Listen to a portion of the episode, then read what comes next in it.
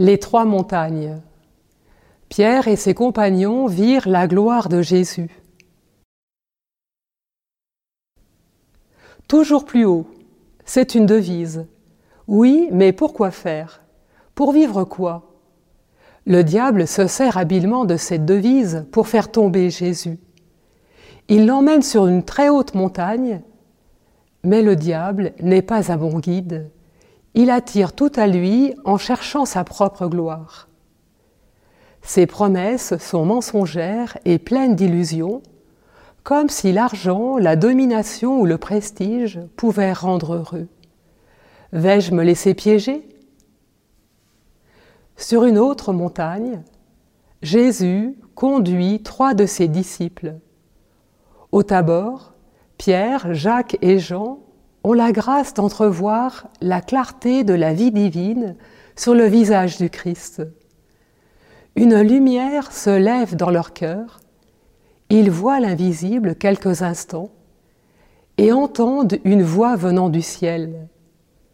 Celui-ci est mon Fils bien-aimé, écoutez-le. Les trois disciples font l'expérience de la fulgurance de l'amour du Père.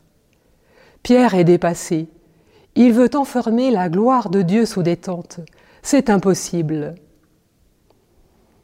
Cette vraie lumière qui brille au fond de mon cœur et en celui de chaque être humain, je l'ai reconnue. C'est le Christ Jésus.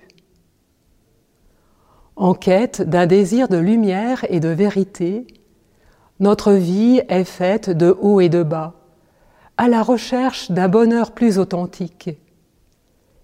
Quel chemin prendre pour devenir enfant de Dieu?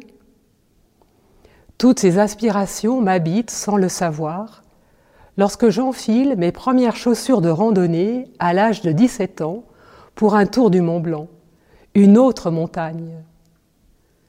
Dans un clair obscur, il m'est donné de percevoir des éclats de l'amour de Dieu. Devant la splendeur de la création, l'immensité de la bonté divine me saisit, inoubliable. Aujourd'hui, son amour me relève et me dit, Va, pardonne et aime chaque matin. Sur la route de Pâques, même si le sentier est étroit, choisissons la bonne montagne et le bon guide pour gravir les sommets de la liberté des fils et des filles de Dieu. Mettons-nous en route avec les pieds du désir.